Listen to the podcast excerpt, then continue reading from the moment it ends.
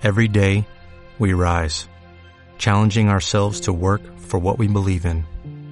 At U.S. Border Patrol, protecting our borders is more than a job, it's a calling. Agents answer the call, working together to keep our country and communities safe.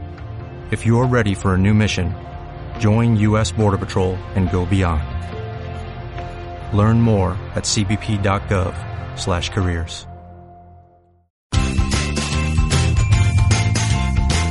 Empieza la historia jamás contada, un programa de historia de Onda Palmeras.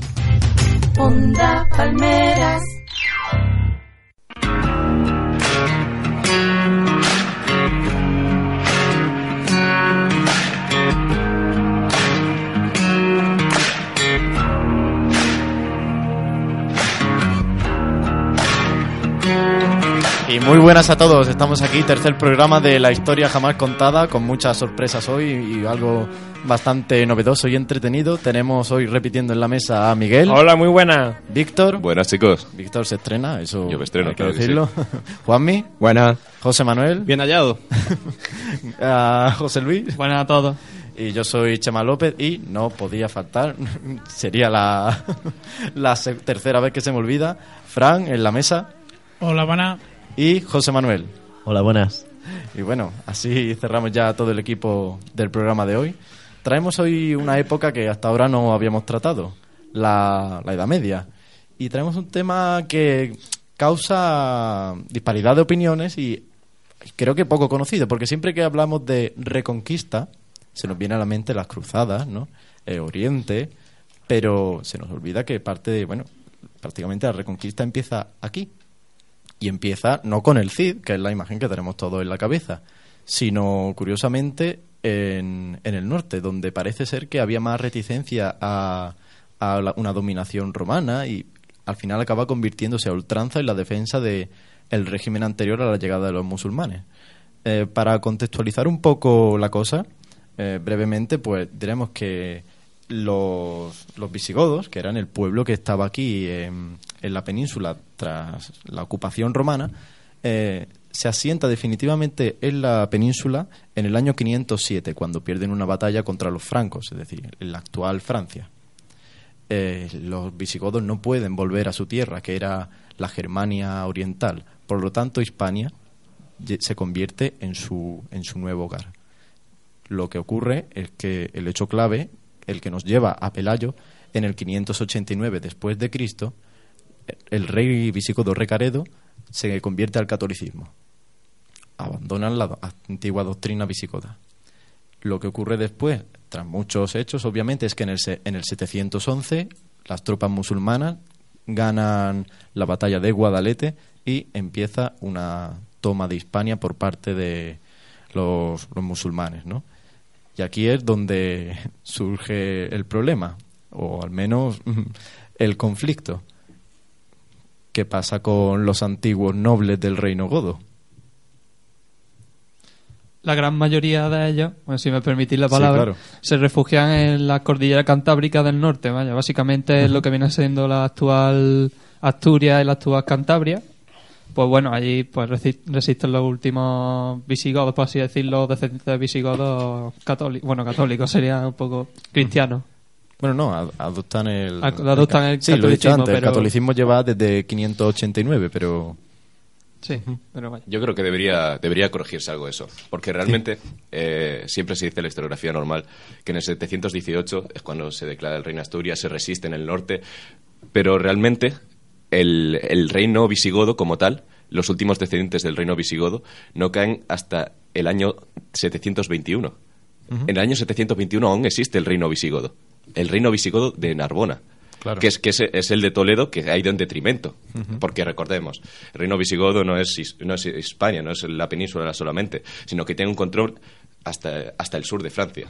De hecho, muchos de los nobles visigodos en este momento no son contrarios a los musulmanes, no caen bajo los musulmanes, sino que muchas veces se, bueno, se ponen a su servicio, ¿no? El caso más claro es un eh, Teodomiro en Murcia.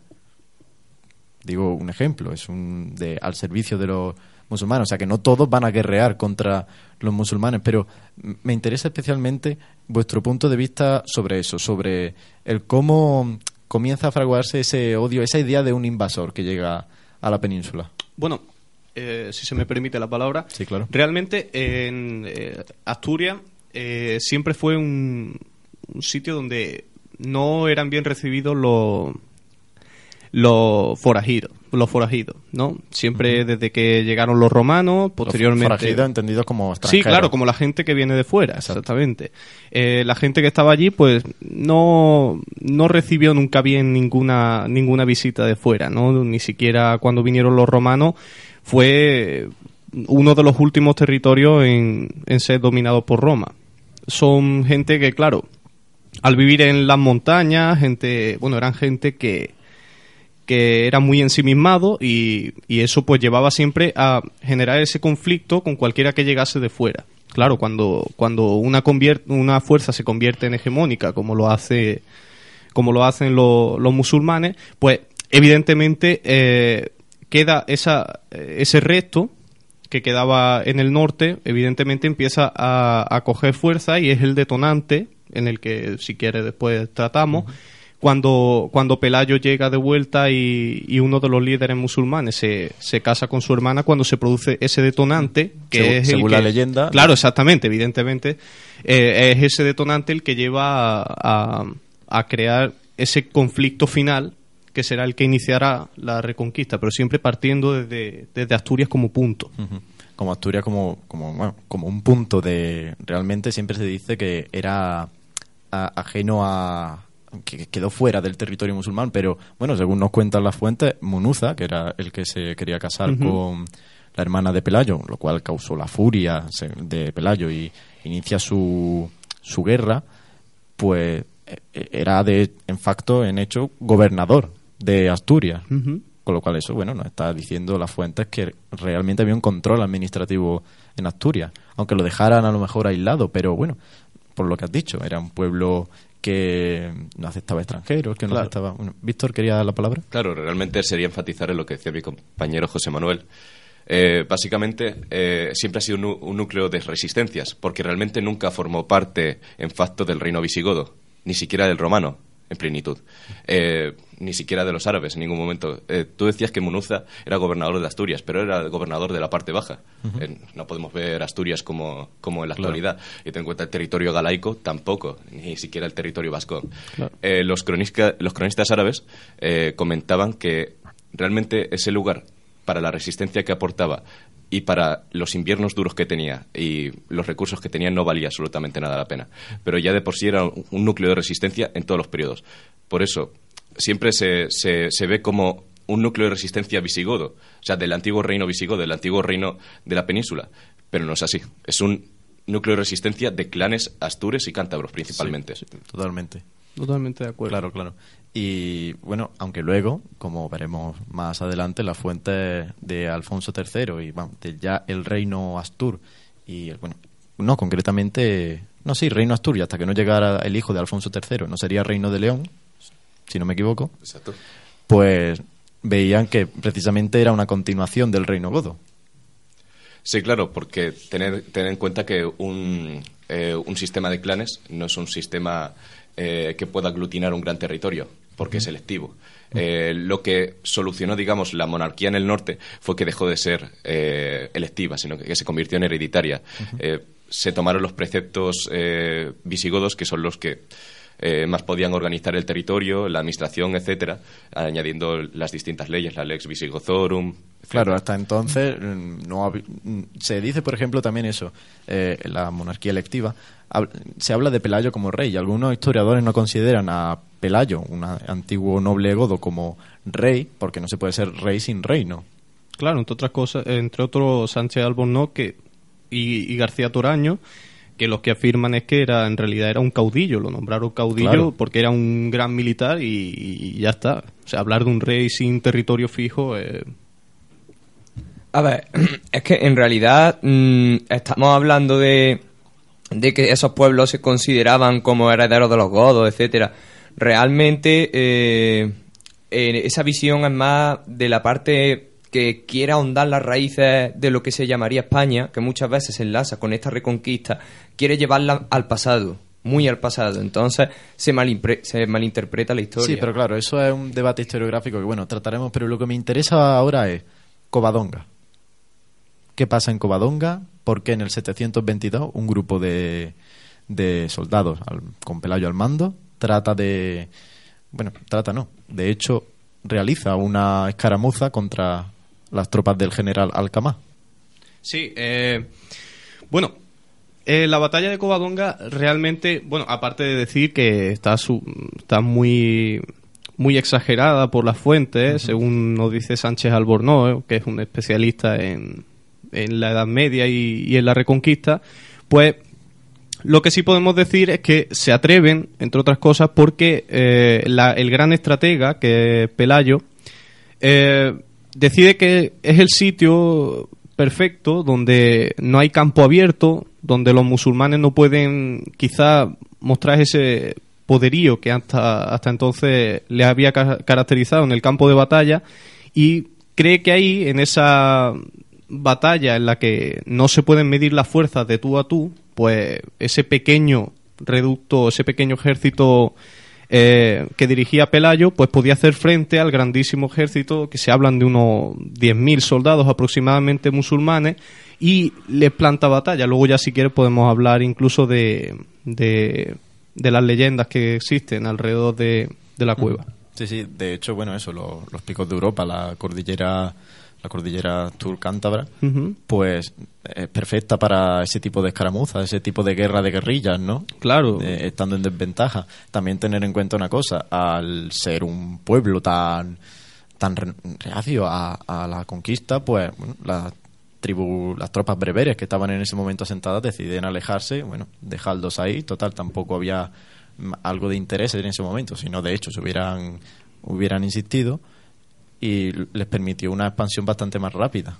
Claro, también hay que tener en cuenta que el, el movimiento era inteligente, entre otras cosas, porque sabían que sabían de la debilidad que estaba empezando a, a tener dentro el propio el propio Al-Ándalus, ¿no? Cuando empieza a desintegrarse, pues eso lo lee perfectamente Pelayo y es ese momento en el que en el que él decide eh, empezar la, la lucha. Claro, en el Al-Ándalus había conflicto entre, entre los árabes, mm, dicho, mm, sí, árabes. Sí, sí, claro. Y O sea, los bereberes. Entonces, claro, claro, claro. Eso, ese hecho es muy aprovechado por la... La fuerza imperante, la fuerza hegemónica empieza a desintegrarse y eso es aprovechado por, por él. También hay que comentar, eh, obviamente, que esa mitificación de la que se ha hablado, eh, las crónicas árabes hablan de que fue una derrota para los musulmanes, pero no establecen un número de muertos tan grande como las crónicas mm, cristianas, podríamos decir. Entonces, ese es el problema, que hay un contraste muy, muy grande de las fuentes. Exactamente, los cristianos, creo recordar, José Manuel, re- mm, corrígeme si me equivoco, hablan de 180.000, puede ser.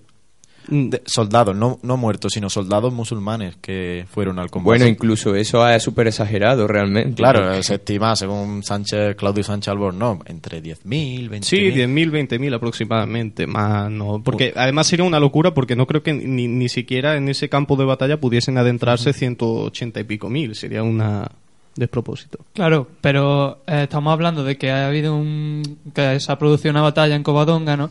Pero realmente los árabes no creo que se lo tomaran tan en plan esto va a cambiar hacia vamos a retroceder nosotros, sino que hemos llegado y en 20 años por ahí pr- eh, prácticamente hemos conquistado toda la península, o sea que No, realmente deberíamos ampliar un poco la visión. Eh, ¿Quién es Pelayo? Deberíamos ver quién es realmente es Pelayo. Pelayo es simplemente eh, un noble menor, teóricamente se establece allí. Lo que podemos ver simplemente un líder local de un territorio en donde no hay muchos hombres y donde una gran racia de, bueno, ni, ni gran, dudo mucho que, que una expedición al norte sin, sin un destino fijo fuera de gran importancia. Simplemente es una, una breve resistencia que ni marca un inicio de absolutamente nada, ni nada por estilo, porque tras eh, mil arrasamientos de, de territorios, de pueblos, etcétera, existe una única victoria, en, parapetados en, en, en los picos de Europa, de un noble que en teoría es Pelayo, pero qué importa que sea uno u otro, y en teoría se establece una monarquía, una monarquía que más que nada tiene mitología. Eh, el hecho es que sea por, bueno, por H o por B, Pelayo pues termina haciendo, termina haciendo linaje y el hijo de Pelayo, eh, ya pasando, hemos pasado Covadonga, ¿vale? Que si no lo hemos, creo que lo hemos dicho, es el año 722 después de Cristo. Algunos afirman que es el 718, pero bueno, Sí, mm, más es más fiable, la, creo yo, la fecha de 722, cuando en Cangas Donís se produce esa escaramuza para los mu- musulmanes y gran victoria para los cristianos. Hace linaje y bueno, su hijo eh, Fruela, no, Fa- Fáfila, me he equivocado de rey, su hijo Fáfila le sucede en el trono, aunque fuese nada más que un reinado de dos años, porque el hijo de Pelayo muere, eh, según no- nos han transmitido, por la por una cacería, en- muere cazando un oso, le pasa algo así, algo a los Robert Baratheon, ¿no? Eh, no, es que Juego de Tronos tiene mucha historia medieval de España, no sé Sí. si os habéis dado cuenta. Sí, sí, sí, totalmente. Y pasamos a el, uno de los, vamos, cla- clave en la evolución del reino Astur, eh, Alfonso, Alfonso I.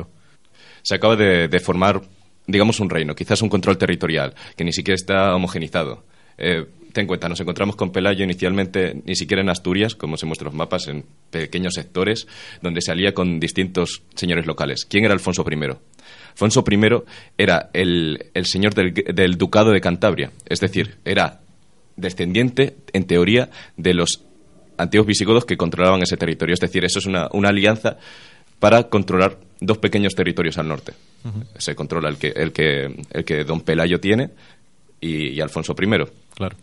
Eh, realmente sigue siendo un juego de, de casas y de dinastías que van ampliando su territorio. A menudo nos olvidamos que, que al, al oeste existe Galicia, al este existen los, eh, los vascos y más aún existe por ahí to- todavía en aquella época los reductos de, de Narbona.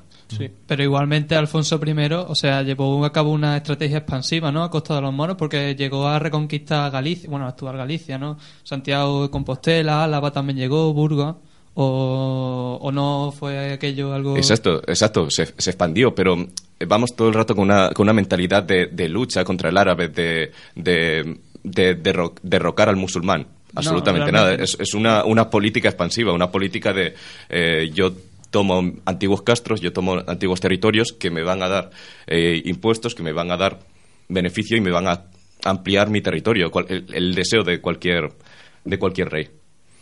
Claro, pero ahí ya entramos en el debate que supongo mantendremos ahora después, que es el más interesante dentro de, de este tema, ¿no? Hablar de reconquista sí o no.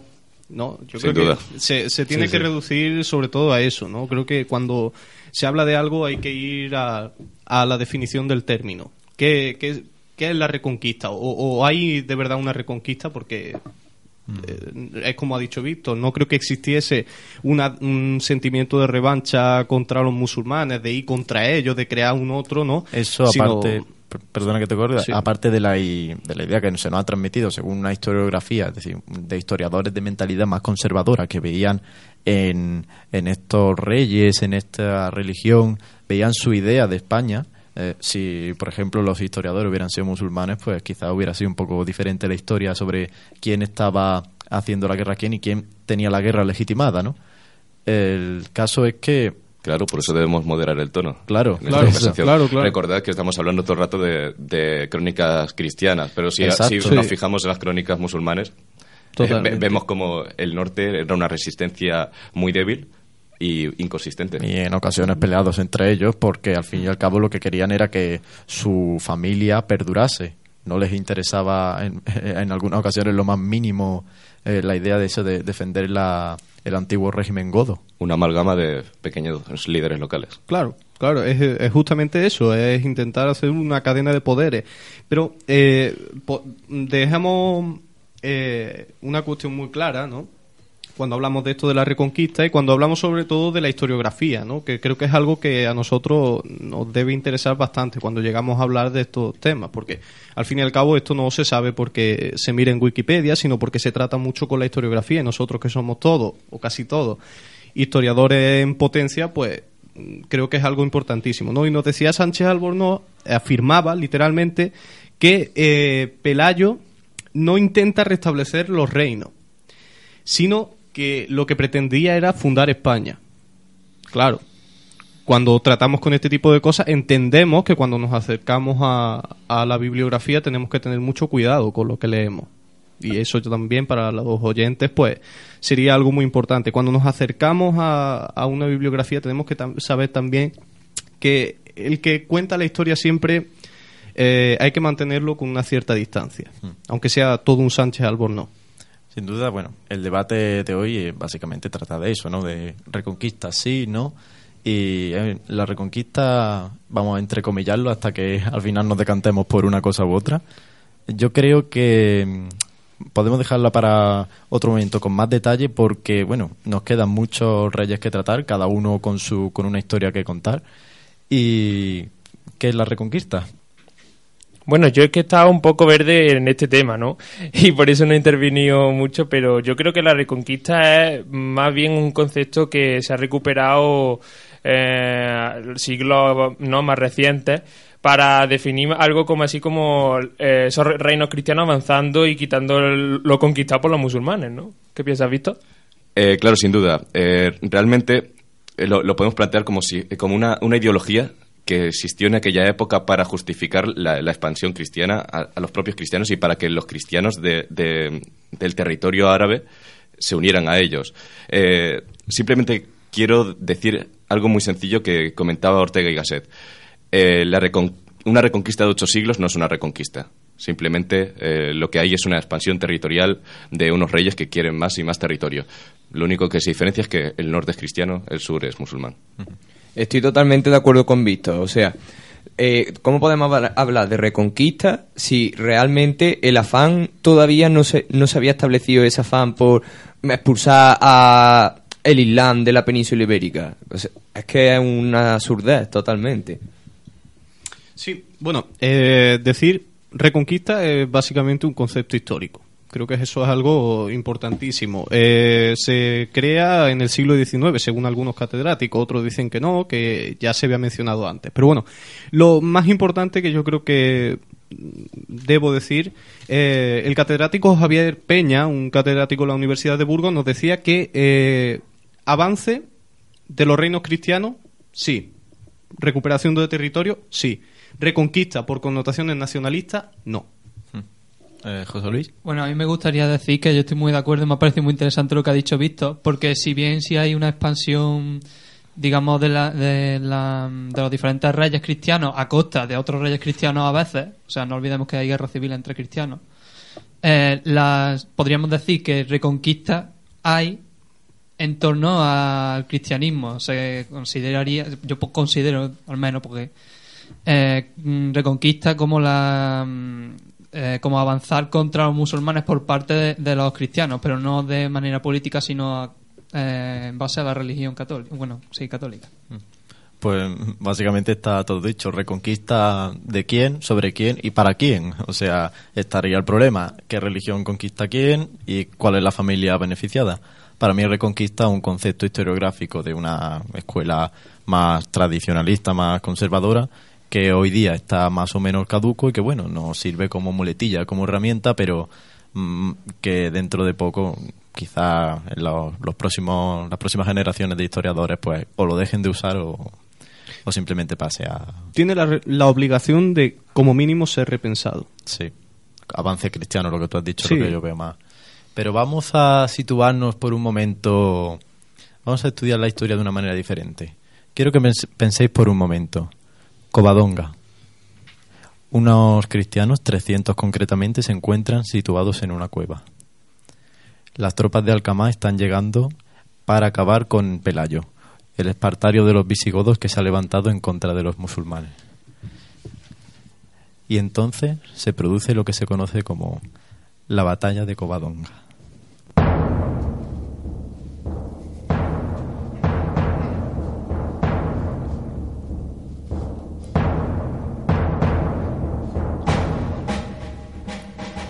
Pelayo estaba con sus compañeros en el monte Aseuba, y el ejército de Alcamá llegó hasta él y alzó innumerables tiendas frente a la entrada de la cueva.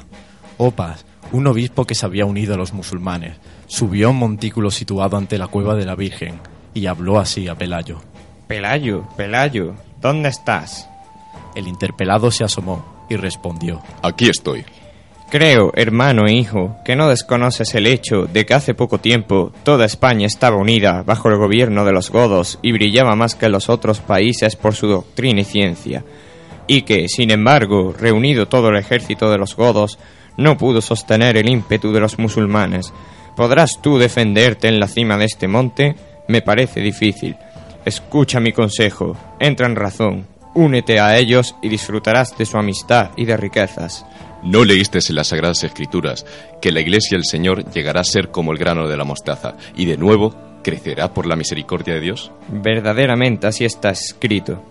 Cristo es nuestra esperanza, que por este pequeño montículo que veas sea salvada España y reconstituido el ejército de los godos. Confiando en Cristo, no temo el combate que, con que nos amenazas, pues Él nos librará de estos paganos. El obispo, vuelto entonces al ejército musulmán, dijo, Ya lo habéis oído. Acercaos y pelead, pues no habrá paz con él, sino por la venganza de la espada. Alcamá mandó entonces comenzar el ataque, y los soldados tomaron las armas. Se levantaron las catapultas, sonaron las ondas, alzaron lanzas, brillaron espadas e incesantemente dispararon flechas. Pero enseguida se vio la voluntad de Dios cuando las piedras de las catapultas, al llegar al lugar de la Virgen, donde Pelayo y sus tropas se refugiaban, rebotaban sobre los musulmanes. Así, por obra de Dios, estos se batieron en retirada.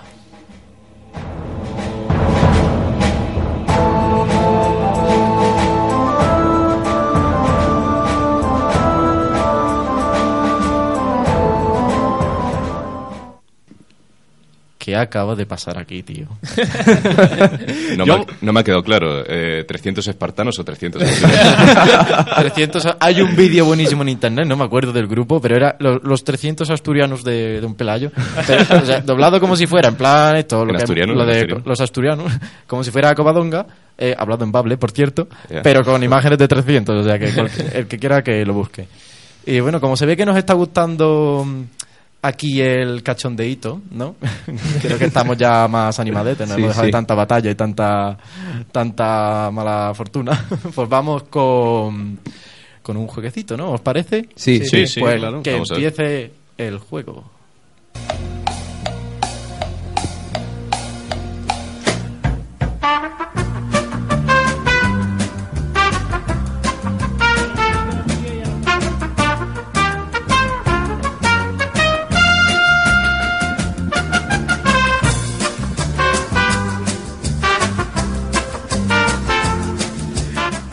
Y hoy el juego viene de parte de Miguel. Como la gente nos está diciendo, oye, es que ya estoy muy aburrido de adivinar personajes en mi casa. pues Miguel y yo en parte también traigo algo. Sí. Vamos a proponer una cosa, Miguel. Explica tú las normas, ya que has sido el Vale, inventor. pues es el juego de los titulares locos. Eh, Decimos Oye, una serie de titulares de prensa y tenéis que adivinar si es falso o verdadero. Entonces yo traigo, empiezo yo, ¿vale? Mm, Traigo No, un... no vale. ¿Por qué? Sí, sí, sí. Pe- el primer, el primer titular es Consiguen explicar el origen de la fealdad de Isabel II. ¿Verdadero o falso? Verdadero, verdadero. Ese es verdadero. Eh, tenemos, que Porque llegar a, con- tenemos que llegar a fea, consenso, ¿eh? fea era un poquito.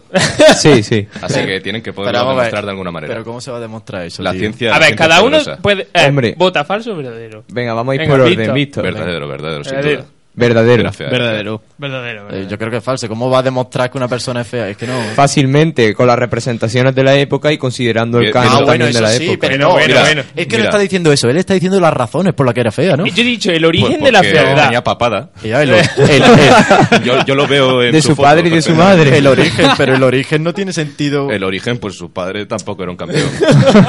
Pero, pero ¿y, eso, genética, y eso es campeón. un descubrimiento? Genética, genética. Bueno, Bueno, Bueno. venga. que Re- redoble. Eh, falso.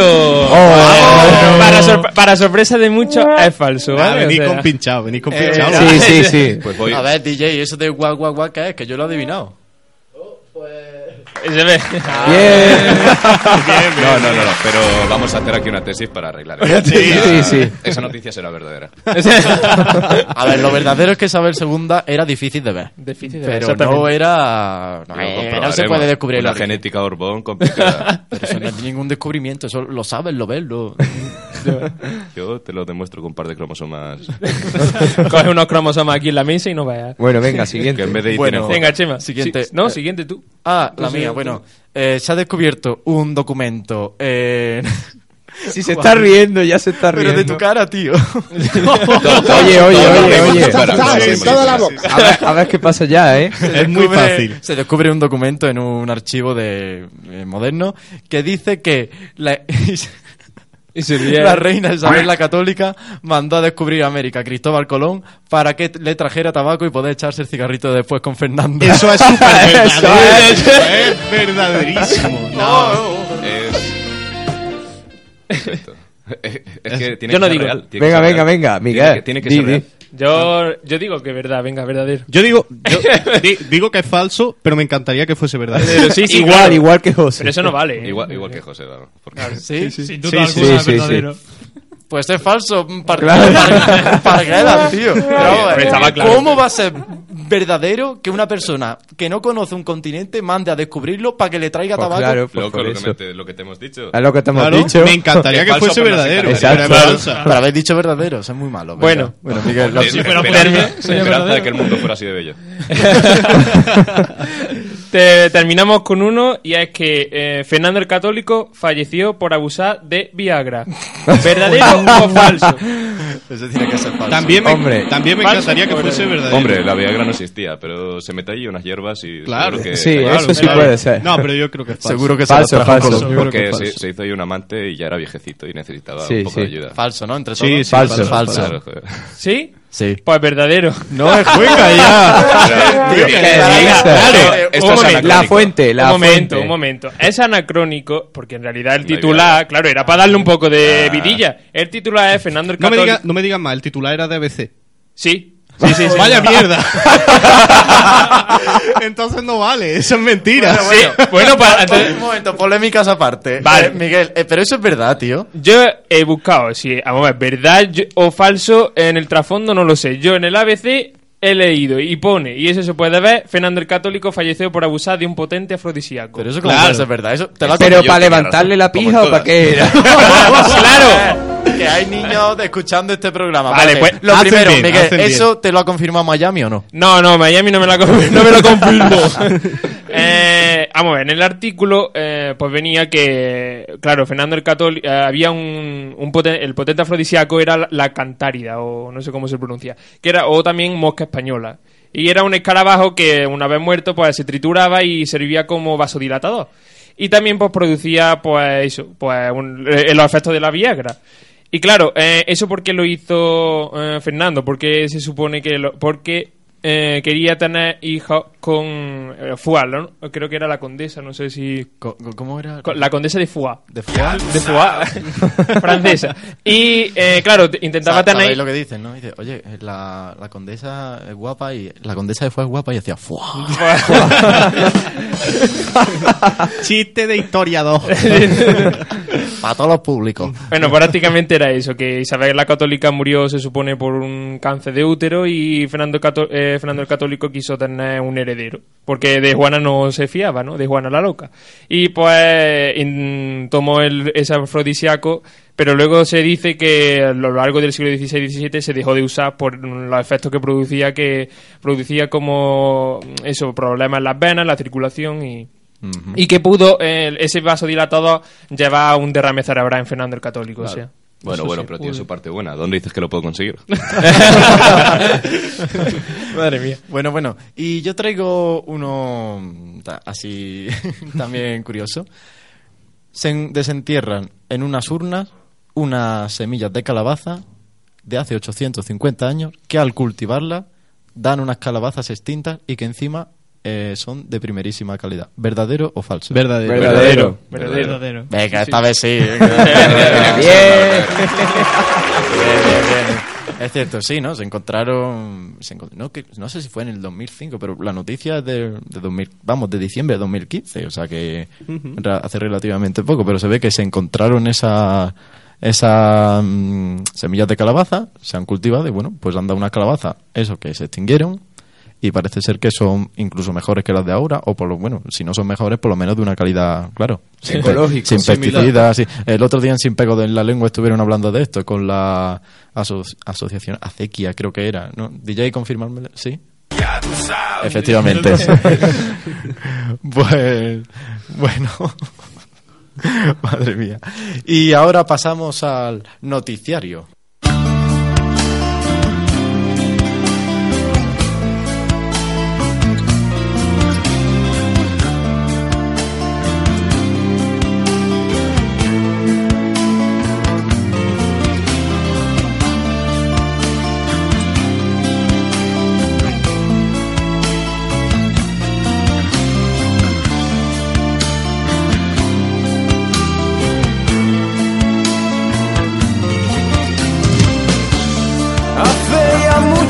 Tiempo en un reino desigual. Bueno, sonaba ahora medieval de Tierra Santa, que para un día como hoy había que traer este grupo sí o sí.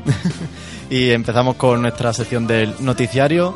Adelante, Juanmi, ¿qué nos traes hoy? Sí, yo hoy eh, traigo una noticia de una página web de Córdoba Hoy que la vi y me pareció interesante, ¿no? Porque mm, van a ser ahora eh, en la UCO, nuestra universidad, vaya, y en concreto, pues nuestra facultad colaborará eh, asiduamente con ellos, eh, junto con el Archivo Histórico Provincial, eh, van a sacar unos seminarios, tanto en otoño como primavera, quieren sacarlos.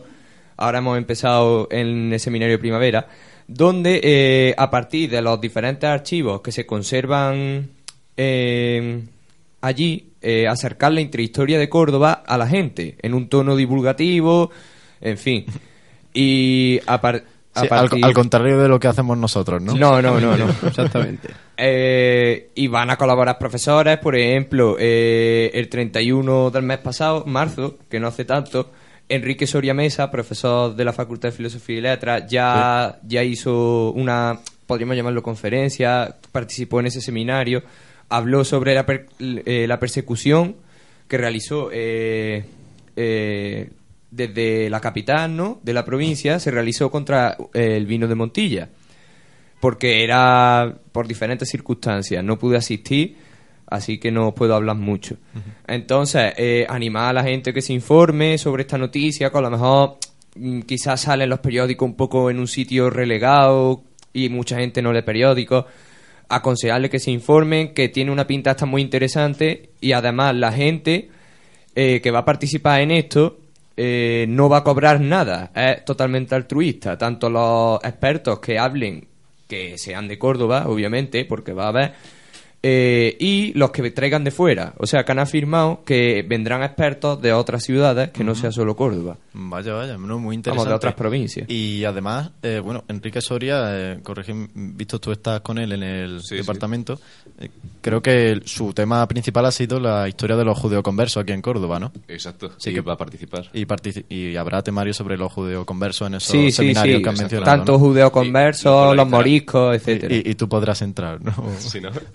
Todo el mundo podremos entrar realmente. Por eso, entonces, no, ¿por qué vas a entrar si tú puedes entrar todo el mundo, ¿viste? Es que no sé Pero qué. los voy y les saludo y ya les conozco. Ah, es, como, es como quedar bien. Ah, vale. No te basta con nosotros, ¿no? Aquí en la radio. Además participan eh, sus becarios de- del Sí, departamento. lo- también be- salen los en la foto sus internos, becarios. eh, Gonzalo Herreros, Marcos Cañas y Sí, más. sí. Probablemente participen y son unos grandes. Pues- si los habéis visto en alguna otra conferencia, Sí, es muy interesante el tema de los judeoconversos en Córdoba y ahora ese trabajo que hacen con la rama, bueno, la disciplina de la genealogía, eh, ha, ha dado ahora muchas sorpresas, sobre todo con ciertos personajes ilustres como, bueno, menciono al más conocido Góngora, ¿no? Claro. Y a todo el que le interese el- ese tema, pues bueno, va a disfrutar ya, y lo que decimos siempre, ya al que no le interese, se va a enganchar a partir de... Sin duda, desde ahí están renovando la historia completa. Bueno, sí, sin una duda. cosa por último, también destacar que el, el, el ar- el códice o lo que se vaya a tratar eh, será expuesto y se podrá ver.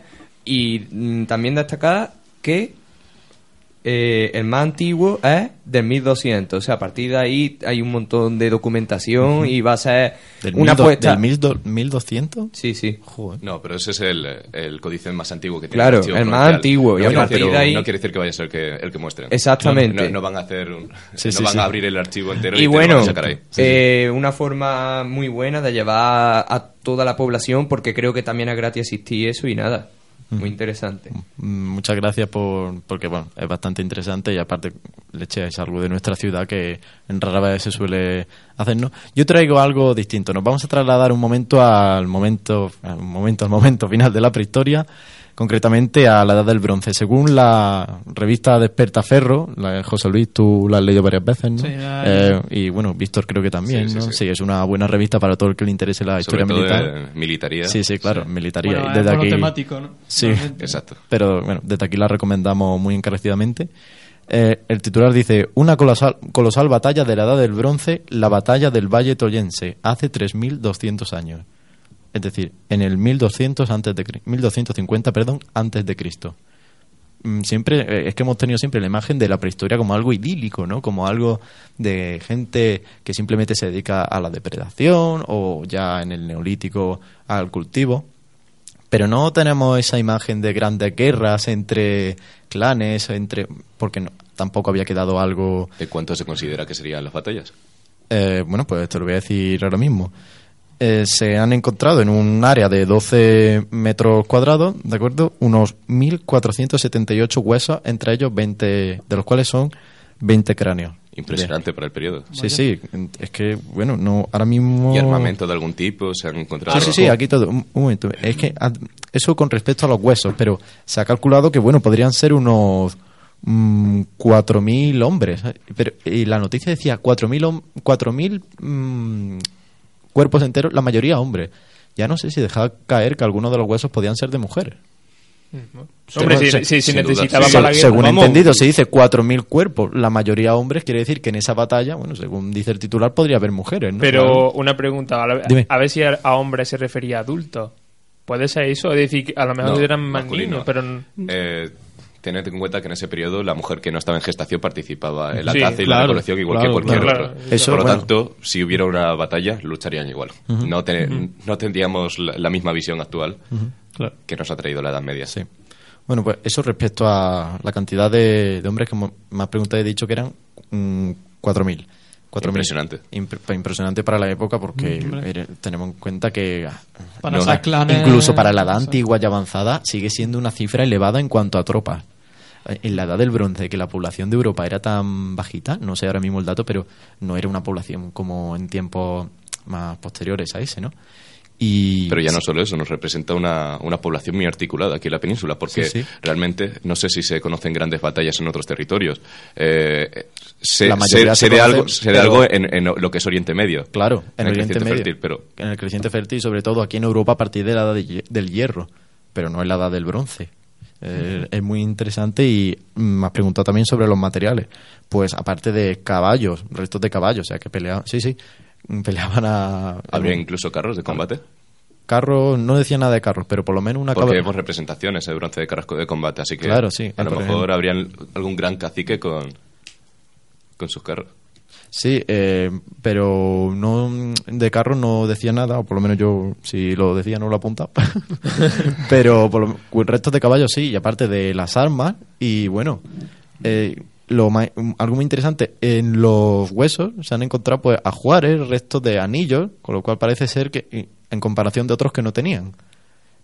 Puede interpretarse como grados militares, como sí, una, distinción- sí, una distinción con sus social. caballos, con, Exacto, los, con los es- nobles o líderes o lo que se pudiera tenía la idea, según los ajuares funerarios, es decir, los, los ajuares, para el que no lo entienda, pues son los- las ofrendas que se hacen en tumbas, en, en eso, en túmulos, en urnas, y siempre se habían encontrado esos anillos, brazaletes, collares, pero nunca, y se ha pensado, bueno, esto puede ser para la distinción social, pero nunca, no, no se sabía si era realmente por la distinción social o como una simple ofrenda. Parece ser que se llevaban en el campo de la batalla, esta vez sí ya constatado, para diferenciar el rango. Así como el uniforme, por ejemplo, en Roma del centurión es distinto del legionario raso o del general, pues Y también, ¿qué más? ¿Qué más? qué Eh, y Sí. huesos de caballo y tantos como personas, porque quizás eh, Eso no lo la, la clase, la clase noble, igual que Micenas, era la que, la que luchaba, no la clase servil. Pero no, no se, no dice nada. O sea, dice que había huesos de caballo, pero, pero nada más. Y eh, lo interesante también es el, el hecho de las armas, porque recordamos también que los ajuares, es decir, la ofrenda, eh, se encontraban también armas en las tumbas y siempre hemos pensado, es más por elemento decorativo o por distinción social, es decir, un elemento de prestigio que para el uso real del combate y gracias a esto pues vemos que efectivamente pues las armas se usaban también para el combate como lógicamente podemos pensar en un primer momento, ¿no? Pero como no nos había quedado registro arqueológico, que ahora sí, pues ya está. Y aquí un bombazo fuerte. Eh, se va a, analizar, eh, aparte del uso de las armas, probándolo con arqueología experimental sobre, no sé si habéis visto el guerrero más letal, me imagino que sí, ¿no? Sí. La serie, pues probándolo sobre dorsos de gelatina, probar el daño que hacían, comparándolo con los huesos, que obviamente tienen daños de las armas, tienen eh, agujeros en los huesos, huesos partidos, eh, los cráneos rotos, eh, una batalla. ¿Qué, qué voy a decir, no? Y aparte de la reconstrucción y la arqueología experimental de las armas, se va a analizar el ADN de los huesos para ver cómo era físicamente la población de la edad del, del bronce en estos momentos. O sea que Víctor y yo hemos trabajado el tema de, de los neandertales en el Sidrón Sí, claro. y se pudo constatar pues el aspecto físico de los neandertales. Ah, bueno, y no, José Manuel no estaba. Eh, José Manuel José estaba Manuel exiliado. estaba exiliado. Eh, y bueno, se pudo constatar el aspecto de los neandertales, tema que bueno, tenemos por aquí pendiente para trabajar algún día, ¿no, Víctor? Claro que sí. Y ahora se va a hacer, pues bueno, con la gente de la edad del, del bronce. Un hecho interesantísimo. Tendrás que seguir informándonos. si- y estaré, al tanto a ver qué más cosas nos trae. Bueno, se acabó lo que se daba, señores. Esto es todo por hoy. Volveremos en la semana que viene, como siempre, con muchas historias que contaros. Nos despedimos hasta la próxima. Adiós. Adiós. Hasta luego. Silences are broken, confidence is gone. When everything you're holding on to falls.